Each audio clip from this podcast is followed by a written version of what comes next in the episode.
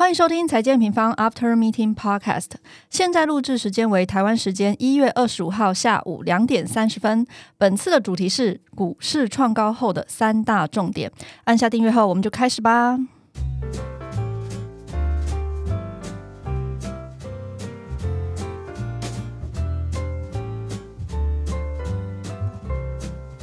Hello，大家好，我是今天的代班主持人 Rachel。因为大家呢都跟我反映，Roger 每周主主持 Podcast 实在太忙了，要帮他加薪，所以本周 Roger 就休假去了。那由我和研究经理 Viviana 和大家聊聊哦。那农历年将至了，二零二四年开局以来，不仅美股三大指数持续走高，截至我们录音的时间哦，S M P 五百、道琼或者是费半都一度在这一周创下了新高，台股也重新。朝万八迈进，股市表现那么好，好像蛮符合预期的。应该今天会聊得蛮轻松的吧，Vivi？希望是。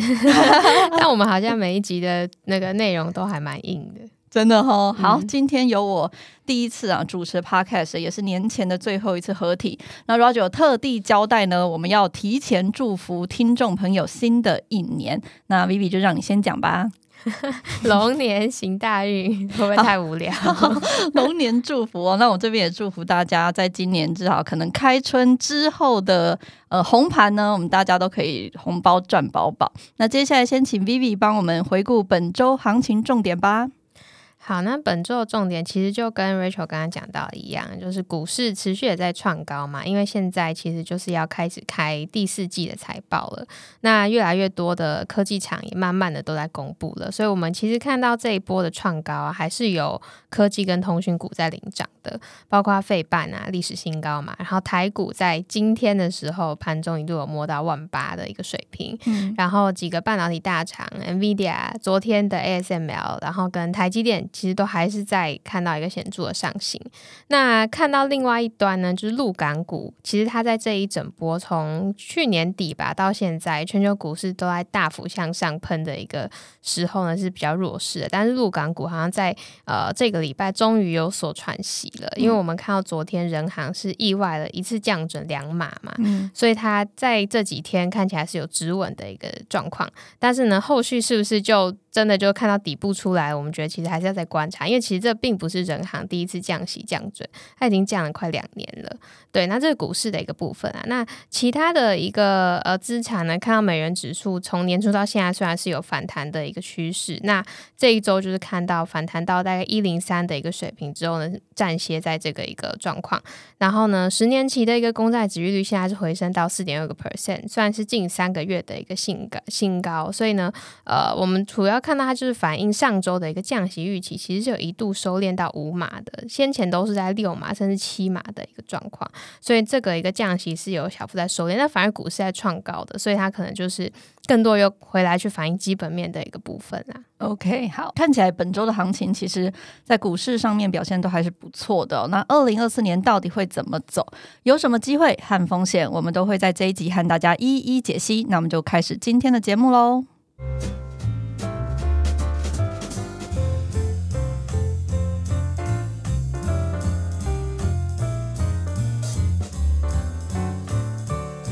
好，Vivi，我们其实从去年开始啊，就一直在快报啊或月报有提到的三大重点，也就是通膨、利率、经济。进行对焦的一个阶段了，也就是市场会在嗯去年中之后对他们的疑虑渐渐降低，有利股债的行情。那也确实呢，最终多数的各大板块在年末收官的时候都缴出了蛮亮眼的成绩单。那今年呢，也就是二零二四年，我们同样不管在年初的月报，或者是呃整个 M E O，也就是线上经济展望，花了将近一个多小时的时间，也分享了三大趋势。再告诉大家，这样有利股债的行情，至少在今年上半年是有机会延续的嘛？那包含这三大趋势，像是趋势一，全球央行有机会启动降息的循环，释出宽松的资金；以及趋势二，就是呃，强势美国终于要转向温和了，然后好消息也有机会转回好消息。我们之前有提过嘛，美国的经济好像太强也不行，因为资金容易回流，值率升高。那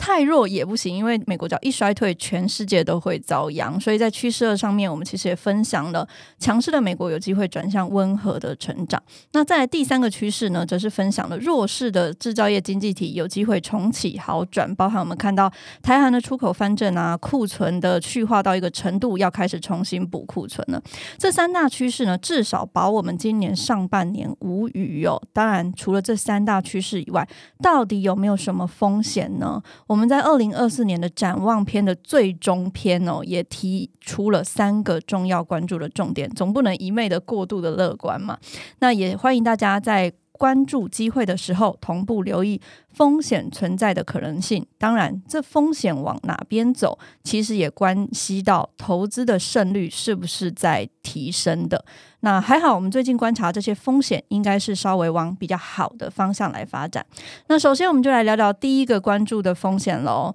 去年呢，其实不管发生了什么事，我们都有一直提到，啊，大家不用担心流动性。不管是像细股银行发生危机，或是各大银行其实有一些呃流动性的一个状况，或是过度的一个发债，债券持续大幅攀升等等，我们都一直跟我们的用户说，不用担心流动性风险。关键就是一直。我们曾经讲过的，银行的超额流动性其实很多，但是今年我们却开始提醒，这个超额流动性，也就是 ONRB，好像快要耗尽喽。这一点，我们到底需不需要在今年担心？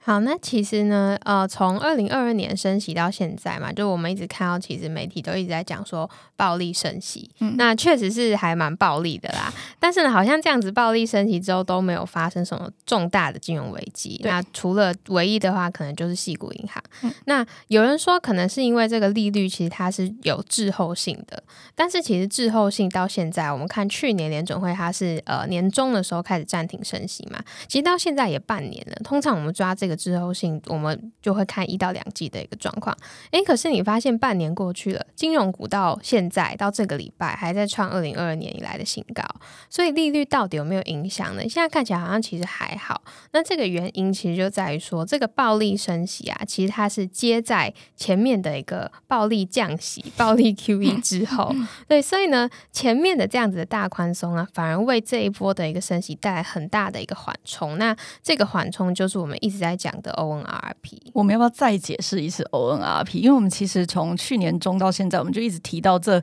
这个单词，还是有很多人在问。嗯，我今天早上我又看到有人在问说：“ 哎，我们看到，对我看到你们报告的人在提，那会不会在 Podcast 解释？好，那我们就在 Podcast 解释一下。好啊。” ONRP 它其实就是联准会在二零一三年推出的一个操作，是隔夜负卖回的一个操作。那这个呃运作的方式呢，其实就是机构呢，他把钱拿去跟联准会买债券，然后呢隔天再把债券卖回去给联准会，然后去获得这个利息。所以等于是说呢，你把资金放在这个 ONRP 里面，等于是一个无风险的资金的停泊处嘛。那哪些机构会去做这些事情呢？这些机构就包括货币市场基金 （Money Market Fund）。那这个其实就是。是这一整波我们大家很关注的一个资金的一个流向，为什么呢？其实，呃，我们过去在观察。无风险的一个资金停泊的一个时候呢，我们可以把它视为是一个避险情绪的指标。嗯，那因为呢，呃，大家知道风险跟报酬其实就是一个跷跷板嘛，因为风险越大，报酬也就越大。所以当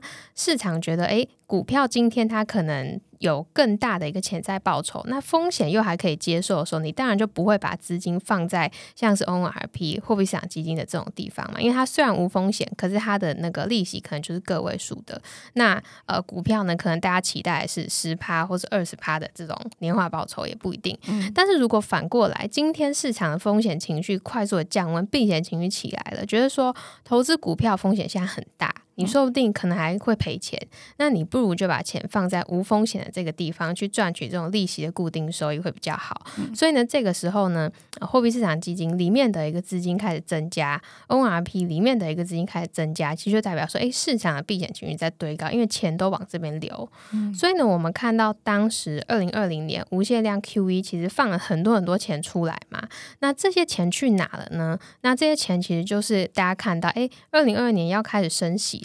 那现在大家会觉得说，哎，好像不确定性蛮多的。那我不如就把这些我用不到的钱，就是多余的流动性，全部都放到 NRP，放到货币市场基金里面，这些无风险的资金停播出。那尤其是呃，二零二二年嘛，其实到一直到二零二二三的上半期都还是它比较偏向是，你会发现是一个股债齐跌，而且债其实在这两年没有表现很好嘛，所以你会发现过往货币市场基金它可能都在买一些短天期的国库券，可是这一波你会发现货币市场基金它连国库券都不买，它只买 ONRP，因为 ONRP 的利率其实很高，对对对，然后它的流动性也比较好，对，所以这也是为什么我们看到就是。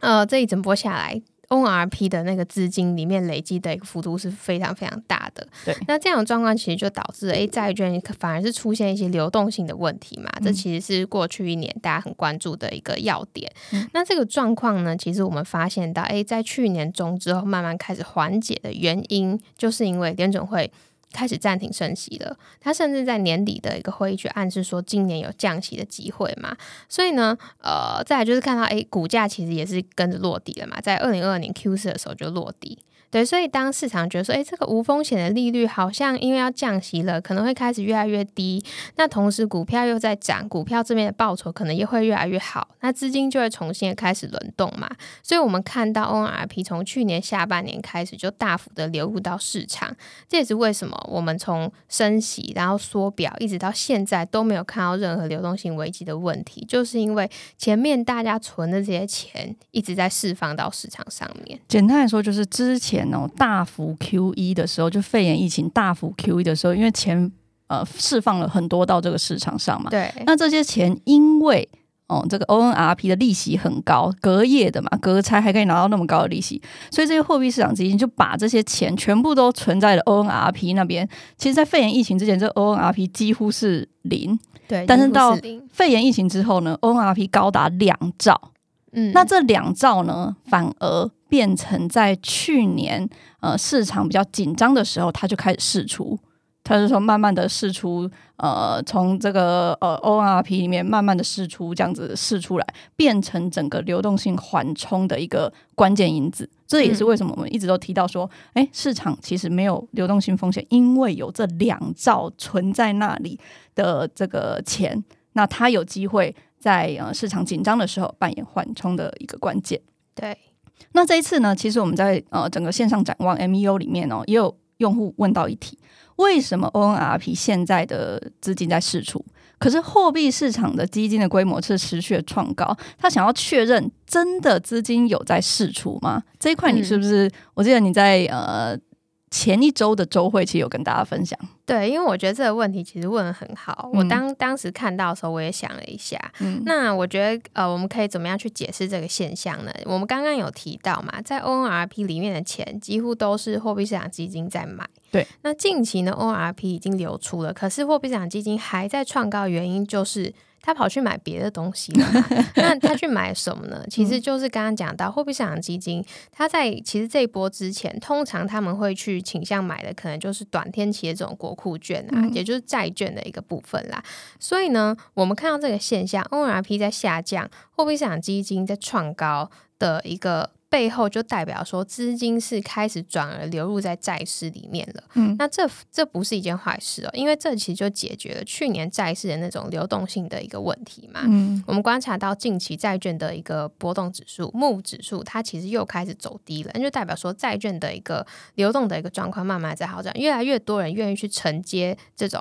呃美国财政部发的债了。所以呢，去年其实就是因为债券一直被抛售，然后又一直在发债，又没有人要买债，所以呢。我会看到债券价格一直跌，然后殖利率一直在升高，反过来造成股市的一个波动。那现在反而呢，资金开始回流，我们看到包括说十年期的公债已经从呃去年一度到五个 percent 嘛，现在已经下降到大概。四四点二个 percent，那股市又再度创高，其实这背后就是资金在呃在不同的地方流动造造就的一个现象。OK，所以不但 ONRP 释出，同时货币市场基金也开始转向流流到债市这样的一个情况了。所以，其实，在整个状态下面看起来，好像都还是蛮不错的。那我们还是回来来聊一下 ONRP，因为刚刚已经有提到嘛，它的整个资金的一个呃扮演缓冲的角色，已经从两兆滑落到现在到底是多少了？你知道它滑落了那么多，七千六七千亿。对，那滑落了那么多，今年假设所剩不多了，它可以撑到什么时候？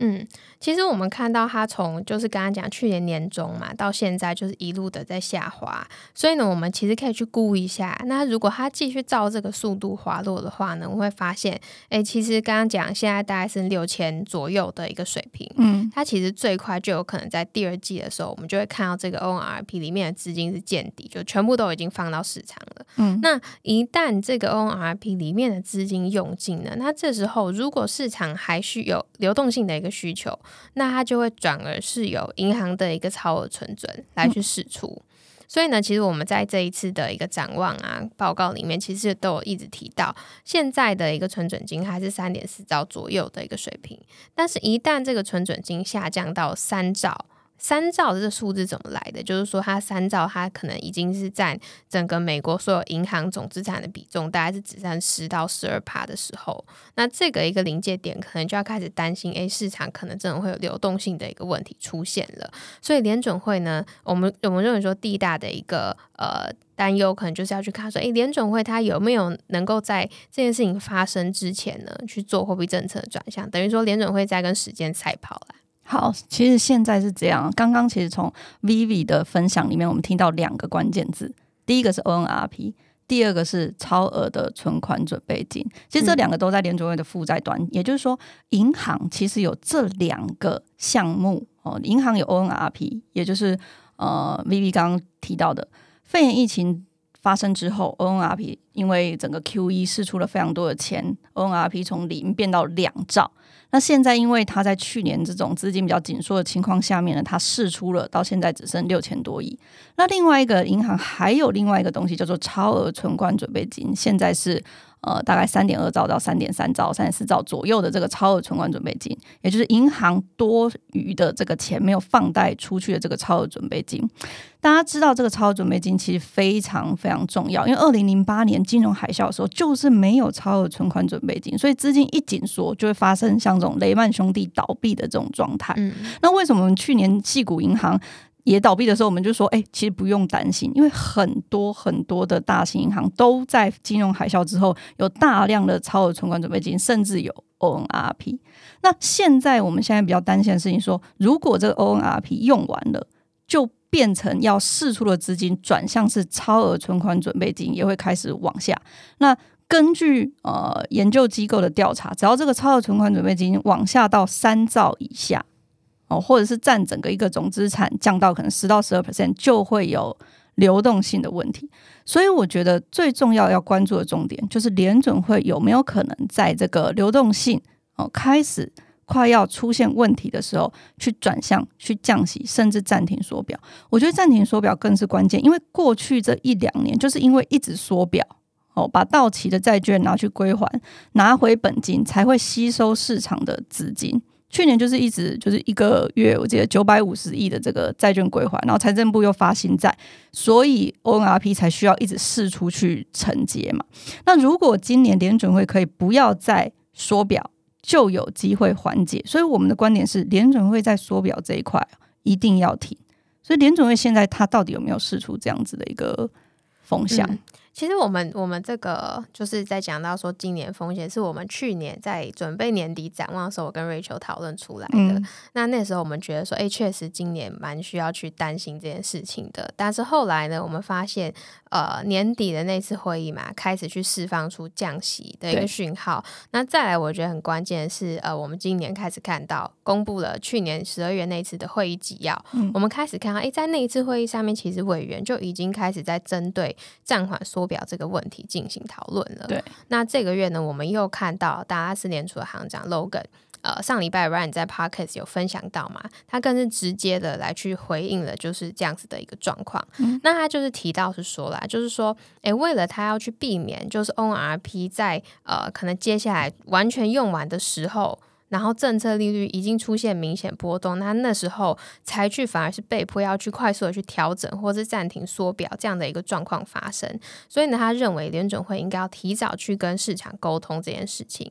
所以他们其实有看到，对，呃，我觉得他们的意思是说，我们我们刚刚讲说预估 ORB 可能会在第二季的时候，对，可能会用尽嘛。嗯，但是他们第一季可能就要有所动作，因为他们不能等到用尽的时候呢，才突然就说 OK，我停止缩表，嗯，那可能会对市场造成很大的一个波动。所以我们担心的风险，其实联准会嗯也担心，对，所以联准会其实也有意识到说，哎，为了降低这个风险，它应该要去做调整。对，而且我觉得很很蛮蛮让大家放心的一点是，他提早提出了这件事情。嗯，对，那因为我们其实知道预期是金融市场里面非常重要的一环嘛。嗯那联准会它其实最怕就是当市场的一个预期失焦的时候，它会很难处理。像是二零二二年刚开始升息的时候，我记得那时候就联准会都还没有讲，因为刚好就不是忌讳嘛。嗯。可是呢，大家就已经开始觉得说联准会今年就是会升息了，然后就开始从六码、七码，然后最后嗯十二码、十三码这样子一直堆上去，然后导致最后联准会它是需要去跟市场预期去做贴近的，嗯。因为不然的话，那可能预期真的差很多，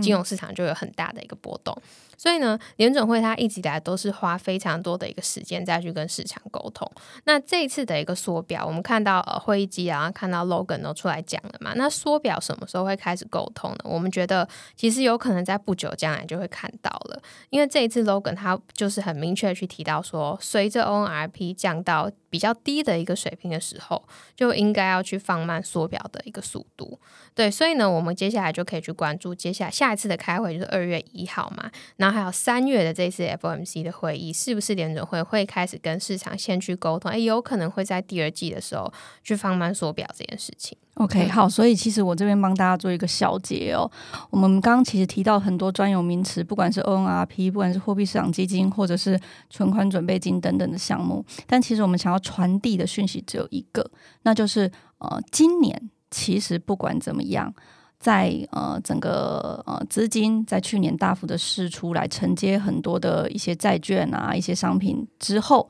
今年联准会一定要转向，只要联准会转向，才有机会哦来帮助我们度过当这整个呃过多的流动性、呃、消耗完毕之后，确实还会有其他的流动性来试出来，所以联准会一定要做的，包含是。呃，暂停升息，包含有机会做出预防性降息，甚至要暂停缩表的一些动作，这个是我们接下来要观察的关键。而现在我们看到的一个状态呢，是确实联准会 终于试出，因为我们看到了风险，他们嗯其实也看到了。嗯，那只要他们看到了，就有机会让这个风险降低，有机会让这个风险不要发生。所以我也建议大家一定要关注一月三十一号跟二月一号的那一次会议哦。那一次会议很有可能联准会会透过记者会去透露出暂停缩表的这个讯息。好，这是第一个我们建议关注的一个重点。那到底这个重点能不能去呃，就是顺利的达成？重点还是回到第二个，也就是通膨，一定要通膨往下，联准会才会去进行动作嘛。那为什么通膨我们今年会开始提到说，诶，也要关注一下呃通膨的走势哦？其实去年我们怎么讲，我们都说通膨会。进行明显且令人信服的滑落，那也确实达成。主要原因就是基期很高，可是今年我们不再会有这样子的基期保护底下，今年的通膨动向趋势到底如何？嗯，我我觉得我们先讲一下到底什么是激起效应好。好了，因为我们其实，在快报里面也很常去提到说，哎，这个激起压抑啊，激起的保护啊，那其实所谓的激起啊，就是讲说，如果你今天要去观察一个数据，它的一个成长率，对。像是通膨，它就是 CPI 指数的一个成长率嘛。对，那你用来观察成长率所去比对的这个比较基础，就是嗯我们看的基期。嗯所以，例如说，我们如果是看年增率的话，那它的基期就是去年同期的这个数字，同期的绝对数字，对不绝对对？数字。嗯，所以，如果去年同期的这个绝对数字越高的话，一直在往上走，那可能你就可以去预想说，诶，接下来的年增率就是今年的年增率，它越往下走几率可能会是比较高的。嗯，对，所以我们在观察经济数据的时候，我们一定会去看它基期的一个变化。对，对，那再拉回来去讲说今年呃通膨的一个走势嘛，其实刚刚 Rachel 就有提到，就是今年为什么我们觉得呃通膨这边也是需要去关注的一个重点呢？就是因为今年在能源跟核心商品上面，它就已经是没有基期保护了。嗯，对，基期就是刚刚就是回推嘛，就是同一期的绝对数值，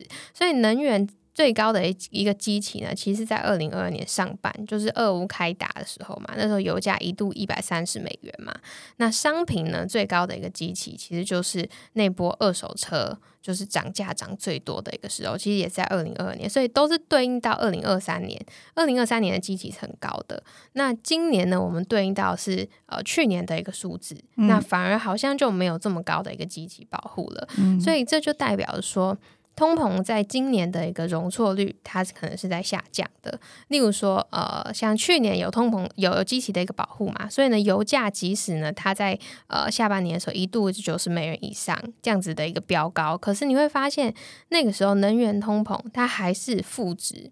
对于整个 CPI 还是负贡献，就是它的基期实在太高了。嗯，所以当今年这样子的一个基期效应慢慢结束之后啊，通膨是不是能够持续的朝向联准会预计的一个目标去前进呢？它可能更大程度就是要去依赖它实际的一个供需，要真正来去做好转，而可能这个基期压抑的效应会慢慢在递减。也就是说，二零二三年为什么通膨一路往下，是因为二零二二年我们看到的是非常高的油价，对，所以在这么高的油价底下呢，二零二三年只要油价一跌，我们就会算出来的通膨就会一一路的往下。可能二零二三年的甚至油价不涨。对，就会往下。对，可是二零二三年，因为油价已经回到了可能八十块左右的一个价格，那二零二四年对应的基期就变低了，所以二零二四年的年增率可能就不再像二零二三年那么有保护。简单来说就是这样子。那 Vivi 这样提到的关于通膨的部分，比较偏向是商品通膨的基期保护不在。所谓的商品通膨，就是比较像是弹性的通膨，嗯，也就是说它的变动率可能低于四点三个月，有这个专有名词叫做弹弹性的通膨，它的一个呃波动比较大的这种通膨哦，但是呢，财经平方的核心观点还是觉得整个 core CPI，也就是这种比较呃波动不大的这种僵固性的通膨是有几几率持续往下的。主要的原因呢，是因为这些占比比较高的僵固性通膨，像服务啊、医疗啊。房租啊等等，它的滑落的时间跟刚刚提到的这种商品通膨，也就是弹性通膨，会有一个时间差。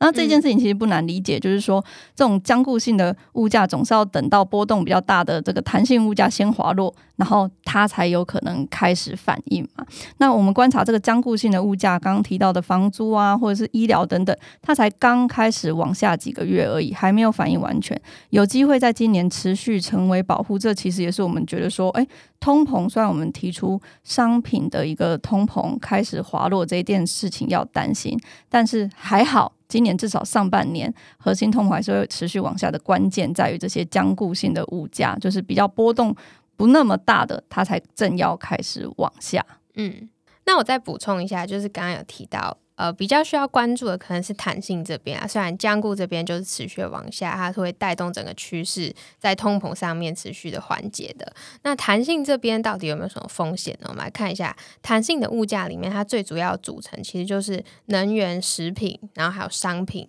也里面最大就是汽车这一块嘛。那我们一个一个来看食品的一个价格，其实近期如果大家去观察，就会发现农产品的走势其实一直在不断破底的，所以我觉得食品这边反而不太需要去担心。嗯，那汽车的一个部分呢，其实车厂在这一波的一个库存慢慢的补回来之后，你会发现现在其实很多新车都在降价了嘛。是，所以我觉得汽车，尤其是哎，汽车今年的一个机体其实也是开始变比较高的嘛。对，所以这一块其实不用不用太多的一个去担心。那我自己觉得弹性的一个物价里面，最需要担心的反而是能源的一个部分，因为能源呢，为什么我们觉得它是一个不确定性比较大的一个一个组成？就是因为能源价格它不是完全用升息就压得下去的，因为能源它的一个供给侧的一个不确定性是比较多的。其实像是呃，我们这一整波观察下来，就会发现到嘛，整个一个 OPEC。它的一个减产其实是比较难以去预料的，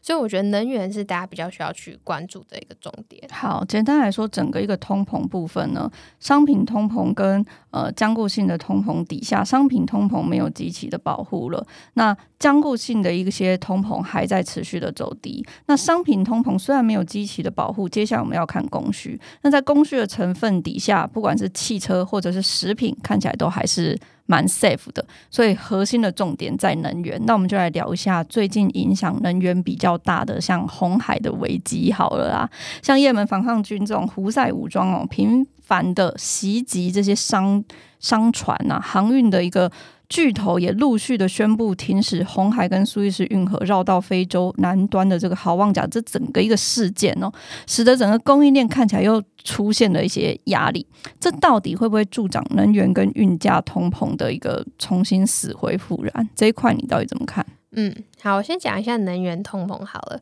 能源通膨我们需要去关注它，可是能源通膨它也。呃，我觉得它不是说可能我们看到一个月的反弹，它就会马上去影响到整体通膨的一个趋势改变。因为只有当整个通膨预期失控的时候，才会形成一个不断的涨价的一个循环。到呃，你会看到一开始可能只是油价涨啊，到后来变成商品甚至薪资都要涨。这就是为什么弹性跟僵固性的一个通膨，它会有个领先落后的关系嘛。嗯。所以呢，当我们看到能源通膨它开始上行，我们先就是不要慌，我们再观察两三个月。如果它是很显著的上行，然后维持了比较长的一段时间，那我们那时候就真的要来去担心的。好，对，所以其实我们在呃这一次展望系列的。呃，提到说二零二四十张图里面特别就把油价点出来嘛，因为油价今年的基期其实是最低的，尤其是上半年的一个部分，所以我们要观察到是，诶，在这个低基期底下，能源通膨有没有有可能出现大幅上行的一个风险发生？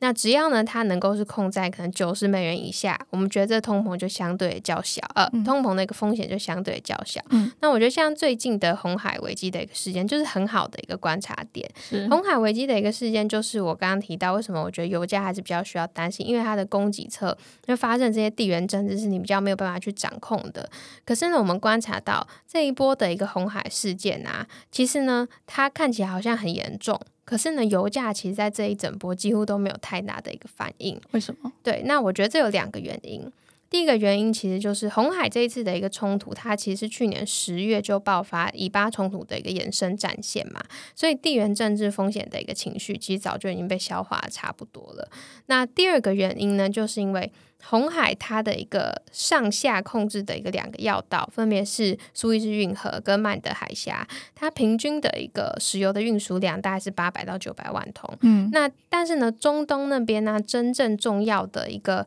运输石油的一个港口呢，其实是赫姆兹海峡，它才是真正重要的一个咽喉。那我觉得其实刚刚讲这么多，我觉得都不是重点，因为这一次它的一个影响红海的一个部分，它不是直接冲击原油的供给。只是它的一个运输而已，还是有机会绕道的吗？对，所以你会发现油价看起来没有什么太大的一个反应。那我觉得这其实就是好事，就代表说，哎，看起来，哎，上半年的油价目前至少都还是可以压在一个比较低的一个水准。嗯，那我觉得同样的一个逻辑，其实也可以套用到运价上。就大家也开始担心说，哎，会不会供应链的一个瓶颈卷土重来啊？包括说运价，实际上我们看到这几周各个航线其实都有出现飙涨的一个状态嘛。但是呢，这一次的一个供应链啊，其实我觉得它并不像当初二零二一的一个状况是。各个港口都在塞港，然后运量呢真正的开始下降，需求侧呢也同时因为 overbooking 大爆炸，就是你真的供给在下降，需求又在上升。那这一次呢，其实并不是这样子，它只是一个港口的一个影响，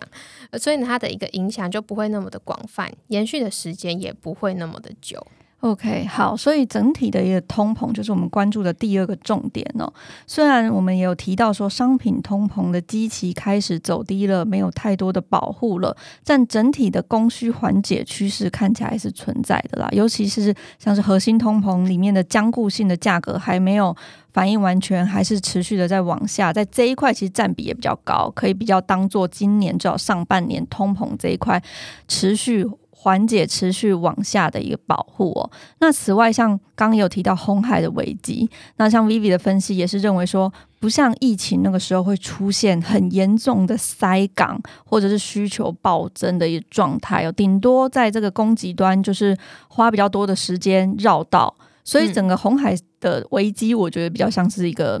杂讯啊。有时候我觉得事件发生的时候，我常常会跟研究员讲，就是研究员的重要性在哪里？其实不只是解读产生的影响哦。如果这个东西比较像是杂讯，也需要跳出来来提醒大家这一个点的影响。不大，那不大的原因是什么？这也是很重要的一门功课哦。好，那我们聊完前面的两个关注的重点，看起来好像呃风险都是呃虽然有，但是不是那么的高的，这也提提提醒着。相对的有惊无险，对有惊无险的 状况哦。好，那最后我们还是来聊聊我们认为最重要的基本面。那我们也常常提到，台湾的出口是影响基本面很重要的关键呐。那整个台湾的出口，包含制造业走回上升周期的过程中，今年上半年基本上没有太大的问题，对不对？B B 好。那我们先拉回来讲一下制造业周期好了，因为呃，如果大家去把台湾的一个出口的增速拉出来看，会发现出口的一个增速基本上就是跟着制造业周期三到四年来去循环。嗯，那往往你会发现制造业周期在底部翻扬的时候。我们台湾的一个出口都是呈现一个，哎，虽然是衰退，可是它慢慢在收敛。对。但是这时候股价就已经开始反应了。对。也就是去年年中后在反应的一个部分嘛。是。那会一路涨到，哎，制造业开始真的复苏到扩张，进入到高速增长，你会发现最好的时候，可能台湾的出口十几个 percent 的 Y O Y，甚至二十几个 percent 的 Y O Y 都还没有太大问题。那直到呢，整个制造业开始高档趋缓的时候呢，我们在这个时候就会开始看到，哎。成长率开始降速了，从原本可能双位数。然后到可能个位数，然后到只剩可能两帕三帕的一个成长，通常这个时候呢，也是台股走最后一波的时候。是，所以呢，这个是我们今年要来去关注的。为什么呢？因为台湾的一个出口呢，现在它的一个增速才刚翻正嘛，嗯，也就是我们现在正要走到扩张，嗯所以呢。基本上呢，现在开才刚刚进入到扩张，我们觉得说上半年不用太太大的一个去担心，因为它的胜率其实相对高的，再加上台湾出口整个上半年对应到去年的基期其实很低的，对对，你就算持平也是双位数的一个增长，对，所以我觉得这是上半年为什么我们一直都觉得不用太担心的原因。但是呢，年终之后呢，一样是这个机器，我们就要来去看了，就是它一样会是一个影响的一个因素。虽然我们我觉得我们不能完全说机器它是一个风险，因为呢，机器只是我们常常用来去呃辅佐去判断转折的一个要素嘛。对，那我们先先去看，就是说，哎，前年。二零二二年全球贸易很差嘛，制造业去库存，所以呢，整个二零二二年的数字都很很低。嗯，那去年只要稍微拉上来一点点，成长性就可以很漂亮。嗯，但是呢，去年已经好转了，那今年呢，还是还有没有机会可以持续的往上垫高，那就很关键嘛。嗯，尤其是去年下半年，整个一个资通讯的出口啊，在 AI 的拉货底下，那个增长的一个幅度，它的 Y O Y 是七十个 percent，九十个 percent，直接翻倍在增长。那今年。还有可能会那么好吗？这就会是台湾下半年的一个考验。所以，我们在这次展望的系列，其实有提到，在台湾的那一篇，我们就讲说，台湾的景气，尤其在下半年，会是一个验收成绩单的一年。也就是说，上半年其实不用担心啦。以基期来看，上半年年增率就是一直涨。那在年增率一直涨的过程里面，大家对于企业的一个获利看法也会相对的比较乐观。在这个情况下，其实投资台股或者是相关的股汇、新兴市场等等的，其实都不需要太过担心，因为就是在走这种刚刚 Vivi 讲到的前段的这种制造业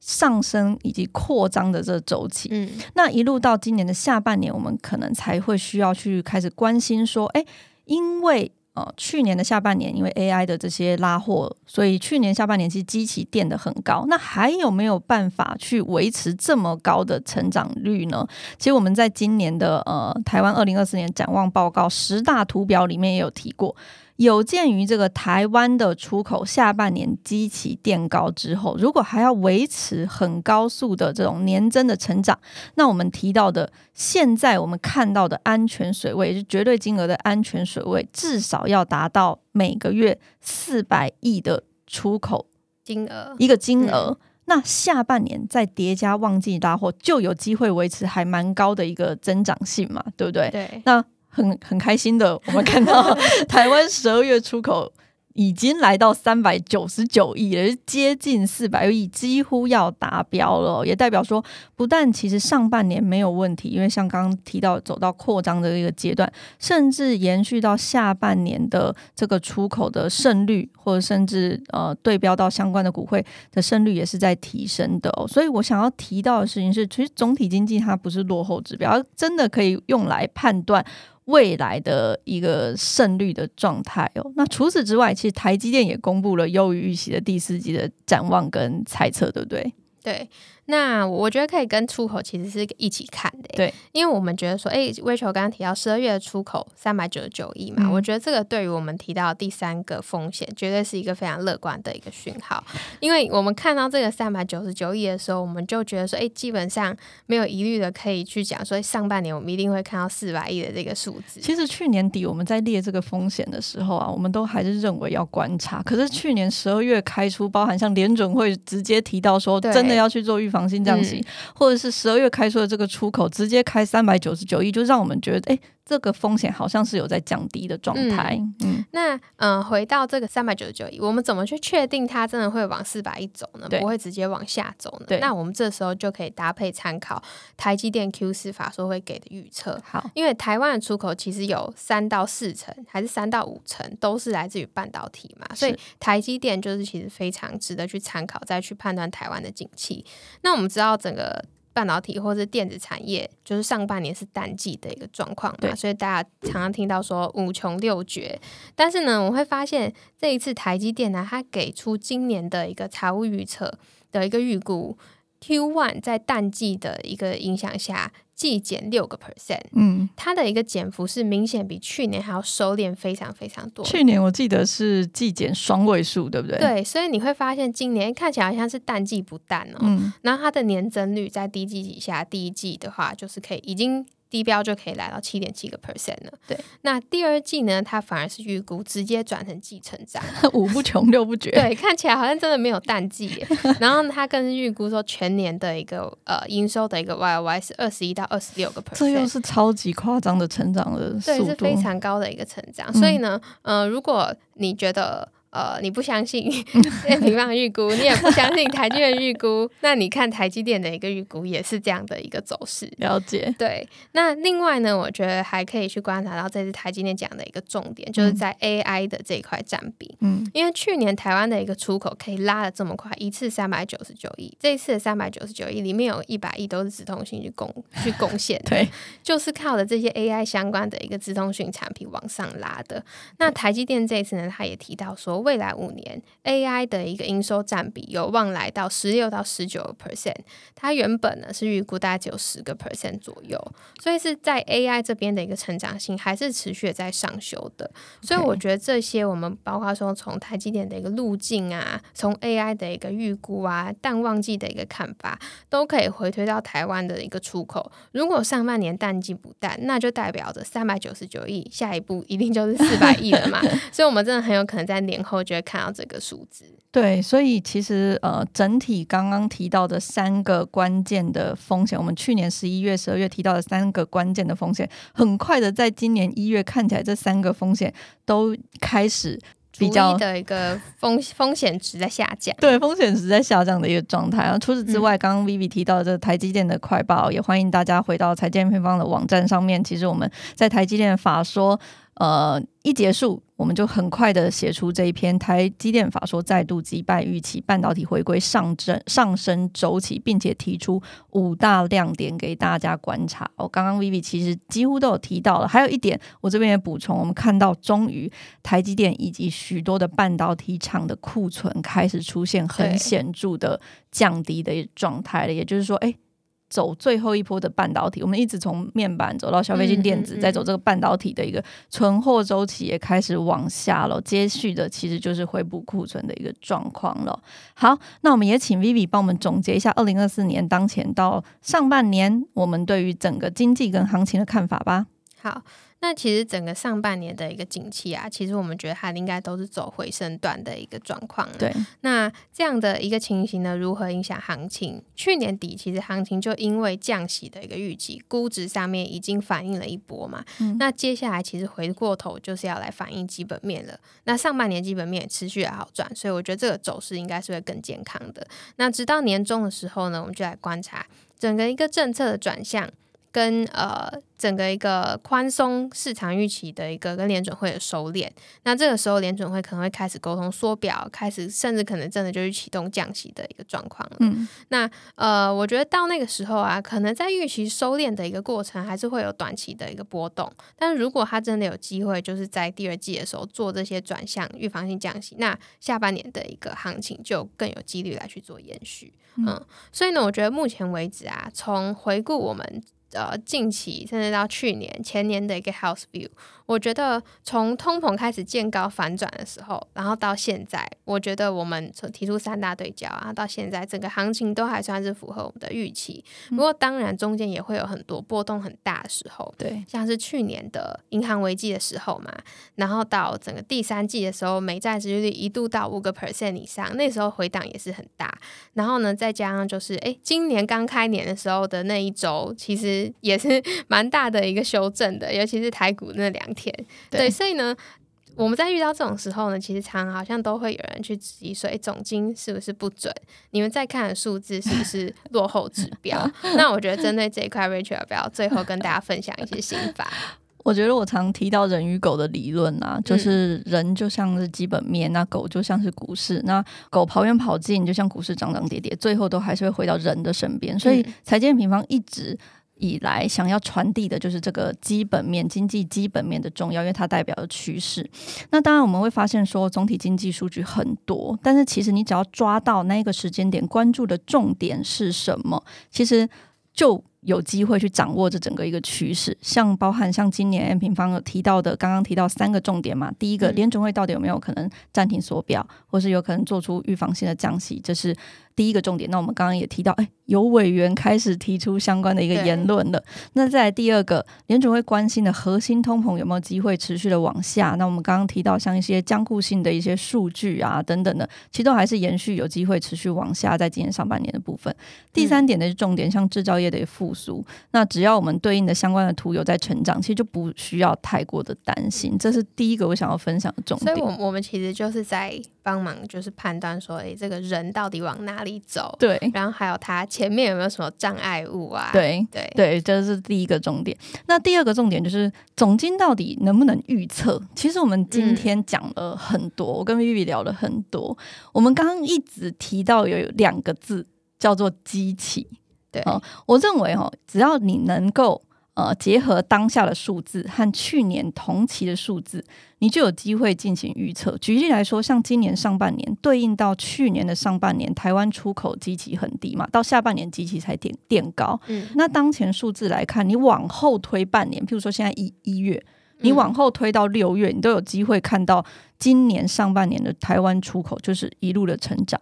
那你你去尝试把出口跟台股画在一起啊，你尝尝你尝试看看，你会发现哇，只要出口的年增率持续的往上，通常台股的胜率就会很高。甚至你可以再推估说，只要绝对金额攀升到多少，譬如说我们刚刚提到的四百亿，那下半年就还有机会可能在高基期底下维持成长。那这个时候就可以抱得更安心。这其实都是我们想要用总金数据来去提高胜率的方法。当然，我也要提醒大家哦，这个预测我们常常提到它叫做动态的预测。举个例来说，像假设我们看到呃五六月的时候，台湾的出口突然变成可能。三百五十亿，